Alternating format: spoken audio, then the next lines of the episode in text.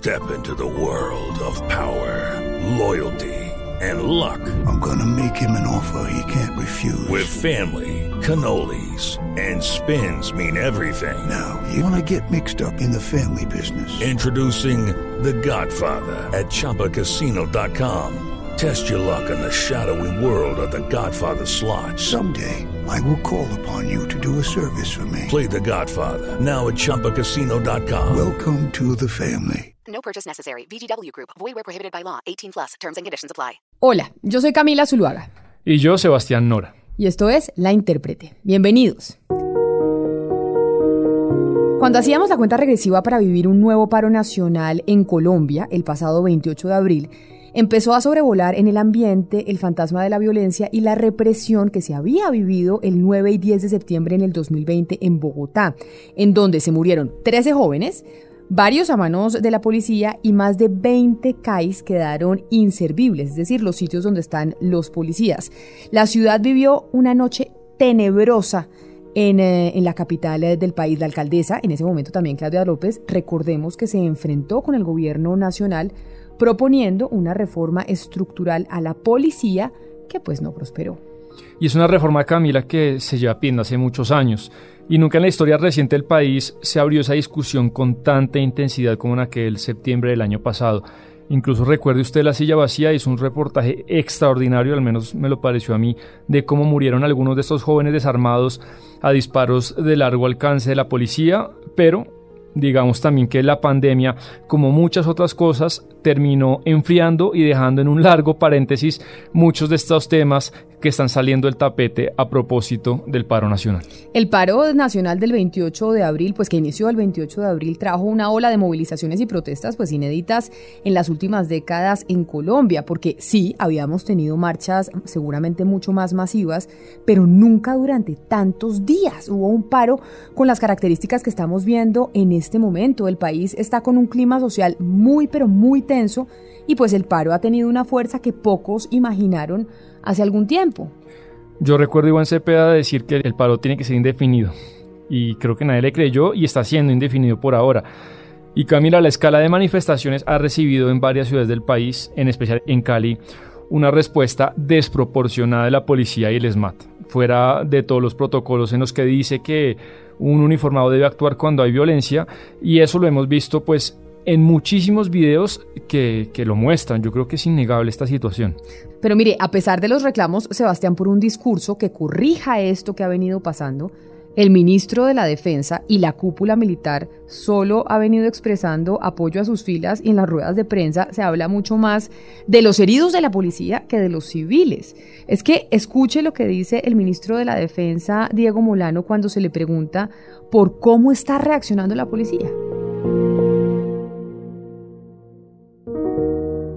La policía que han sucedido se han dado en caso particular cuando hemos encontrado que hay unos vándalos que buscan mimetizarse dentro de algunas de las marchas y en ese proceso de mimetizarse atentan o atacan estaciones de Transmilenio, obstruyen vías públicas, afectan cámaras de fotomultas.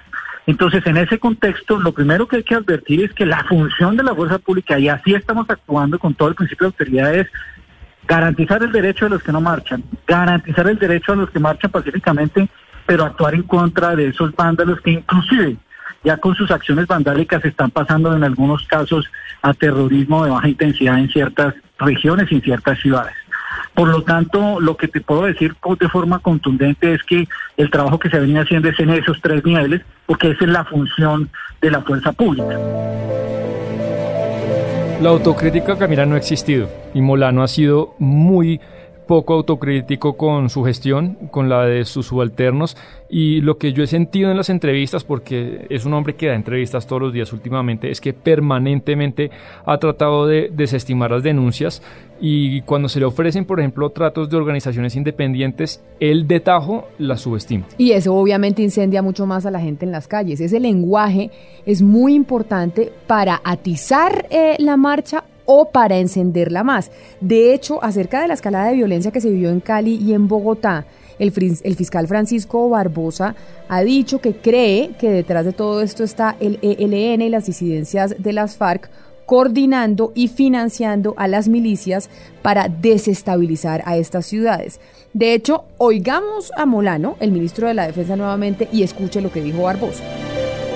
Es que Colombia amenaza, hay frente a una amenaza de organizaciones criminales que están de actos violentos, detrás de esos actos violentos que han propiciado estos grupos vandálicos.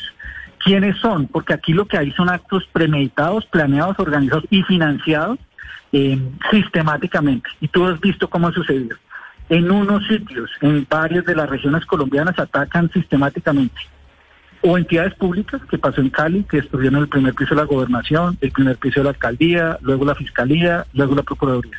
Atacan entidades que ayudan al desarrollo de la ciudadanía, sistemas de transporte público. Ha sucedido en Bogotá, sucedió en Medellín y lo mismo en otras ciudades. Atacan principalmente en los casos de eh, Cali.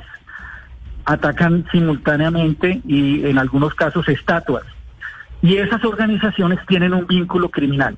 Lo que se ha determinado es que estos grupos buscan desestabilizar con esas actividades terroristas de baja intensidad y están relacionados con las disidencias de la FARC y el ELN. Desde Cali, quiero informarle al país que gracias a las investigaciones de un equipo especializado de fiscales, con todas las capacidades tecnológicas de la entidad y el trabajo de los investigadores de la Policía Nacional y del CTI de las seccionales de Cali y Cauca, se ha logrado determinar que los desórdenes y hechos vandálicos acontecidos en la ciudad de Cali en los últimos días hay estructuras ligadas al narcotráfico, al ELN y a las disidencias FARC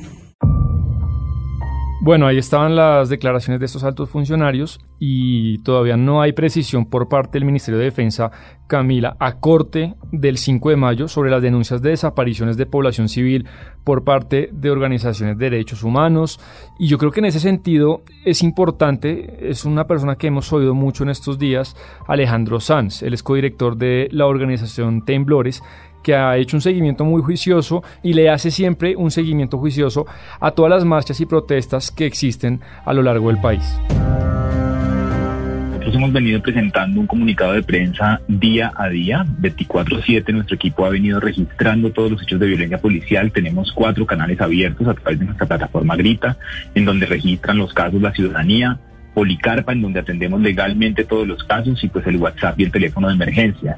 Yo les quiero contar a, pues, a la mesa lo que se vivió ayer y lo que se ha vivido estos últimos dos días son las llamadas de angustia y de emergencia del actuar desmedido de la fuerza pública, llamadas muy alarmantes desde las 12 de la noche del día de ayer hasta las 3 de la mañana, en donde la gente llamaba a denunciar que el ESMAD estaba disparando directamente contra los conjuntos residenciales, que el ESMAD estaba metiéndose a las casas de manera arbitraria y violenta, agredida a los manifestantes y toda una serie de denuncias, hasta en un homicidio en vivo que vimos que Inti puede hablar un poco más de esto, pero pues creo que eh, frente a las palabras del ministro y frente a quien dio la orden, o se están dando unas órdenes muy específicas de atentar directamente contra el pecho y las caras de los, de los manifestantes, o hay toda acciones coordinadas de la policía para estar agrediendo de esta manera a la ciudadanía. Pero no solo las organizaciones no gubernamentales han hecho críticas durísimas al gobierno, también la oposición ha sido muy crítica con el ministro de la Defensa, tanto que radicó una moción eh, de censura en su contra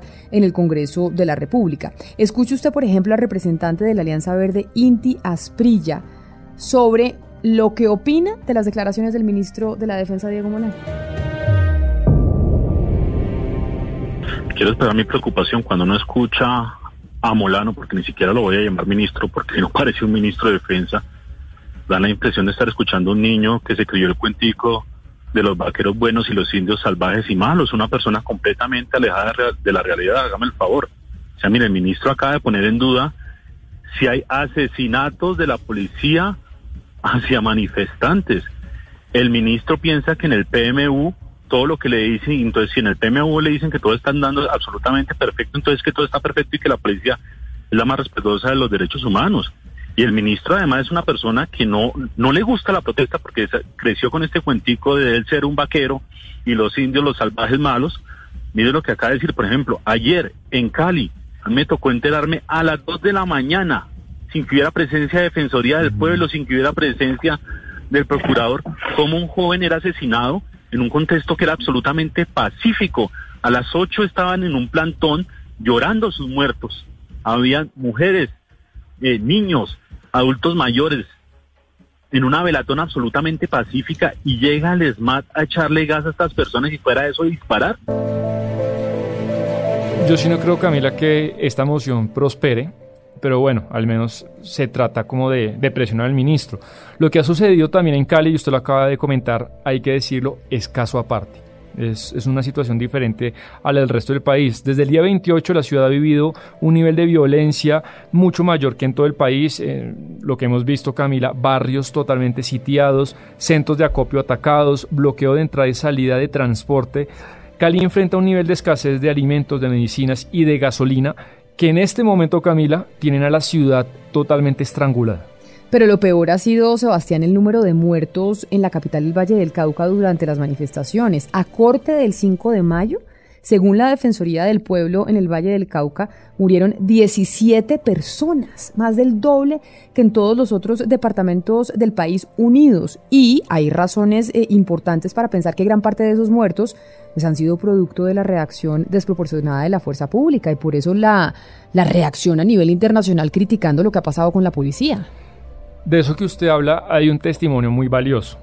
Quiero que oigamos a Sebastián Vargas, él es líder estudiantil y activista de la Universidad del Valle. Y él, Camila, fíjese, ha participado todo el tiempo en estas movilizaciones y él hace parte del paro porque firmaron hace unos días, junto con 30 movimientos, eh, un comunicado dejando claro que el paro continúa en Cali, pero además Sebastián nos cuenta cómo ha sido el tema de la represión policial. Tú hablas de una mesa de diálogo, pero la verdad lo que hemos tenido es hipocresía por parte de la institucionalidad. La alcaldía anteayer salía a decir que se cambiaba la camisa de jean y que iba a estar en una marcha cívica y en la noche veíamos una masacre. Después pasó lo del sector de la luna, ayer también se masacraron personas, hubieron dos muertos, hubieron cientos de personas heridas. Y a propósito de lo que planteaba Esteban, hay una respuesta contundente de las personas que se están movilizando. Para nosotros prima la vida por encima de la economía. Entendemos que hay mucha gente afectada, entre esos nosotros, por parte de esta pandemia, pero también insistimos que hay una pandemia en este momento más grave, que es la pandemia paramilitar. La crisis del país y la represión policial contra ciudadanos y la violación de derechos humanos ha sido noticia mundial en los principales medios de comunicación del planeta y de hecho se llegaron a pronunciar organizaciones y personas aparentemente que son ajenas a Colombia, pero que ven lo que está sucediendo en las calles del país. Mire, Justin Bieber, Kim Kardashian, y Llanos a través de sus redes sociales pusieron su hashtag de SOS Colombia. A mí me dio mucha curiosidad, Camila, lo de Justin Bieber porque es una persona que nunca se mete en política no solamente en Colombia, sino en política mundial, entonces me sorprendió mucho su, su ¿Y los futbolistas dónde me los deja? Que tampoco se meten en política y ahí están. Sí, Falcao, Shakira, que alguien por ahí dijo jocosamente, el nivel de la crisis es tan grande que Shakira se pronunció. Que nunca se pronuncia. Pero bueno, ya, para con organizaciones más serias, también Camila está la ONU y la Unión Europea que han mandado alertas y comunicados. Le leo por ejemplo el de la ONU. Estamos profundamente alarmados por los acontecimientos ocurridos en la ciudad de Cali, en Colombia, la pasada noche, cuando la policía abrió fuego contra los manifestantes que protestaban contra la reforma tributaria, matando hiriente e hiriendo a varias personas, según la información recibida. Declaró en Ginebra Camila Marta Hurtado, ella es vocera de la Oficina del Alto Comisionado de las Naciones Unidas para los Derechos Humanos. Pero en esa misma línea, la Unión Europea aseguró que está siguiendo de cerca la situación que está eh, viviendo Colombia y condenó los actos de violencia. De hecho, la Unión Europea dijo literalmente, condenamos los actos de violencia que afectan el legítimo derecho a la protesta y a la reunión pacífica, así como la libertad de expresión. Eso fue lo que dijo Peter Stano, que es el vocero de servicio diplomático de esa institución, de la Unión Europea, del Parlamento. Bueno, y antes de, estos pronunciamientos, Camila, pues muchas ONGs, entre ellas Human Rights Watch, eh, Temblores que la acabamos de mencionar, eh, digamos que sí hay, hay una alerta mundial hacia el gobierno colombiano. Esto es innegable. Pero y sumado a todo eso que acabamos eh, de comentar, Sebastián, el Estado debería tener la posibilidad y los mecanismos para corroborar la tenebrosa cifra de la Defensoría del Pueblo que dice que hay 89 desaparecidos durante las protestas sociales que se convocaron el 28 de abril.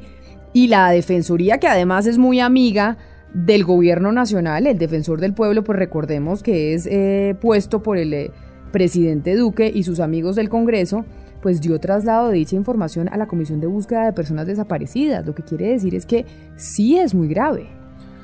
Es muy grave Camila y, ahorita estamos en un punto muerto, porque a mí me gustaría pues terminar comentando un poco el tema del gobierno que no hace nada como lo hemos comentado, pero también las peticiones del paro. Estamos ahí en un punto muerto en el que no hay posiciones acercadas y en el tema de derechos humanos, de las desapariciones, de las denuncias, el gobierno no muestra ninguna disposición. Entonces imagínense cómo hacemos para avanzar. Pues lo que necesitamos es una negociación, lo que necesitamos es que todos pongan de su parte porque Colombia es solo una y es de todos. Y se requiere que trabajemos juntos para salir de este atolladero y de la crisis social que estamos viviendo. Esto es todo por hoy en La Intérprete. Gracias por haber hecho clic en su plataforma favorita. Ya saben que si les gustó este podcast pueden compartirlo con sus amigos. Todos los jueves tenemos un capítulo nuevo, ¿no, Sebastián? Analizando la realidad nacional e internacional. Y yo espero que el próximo no sea sobre el paro, que ya haya acabado y estemos un poco más en paz. Esperemos que sea así. Hoy la intérprete se hizo posible gracias a los textos de Sebastián Nora, a la producción musical de Gonzalo Lázari y a la producción de Alejandro Carvajal.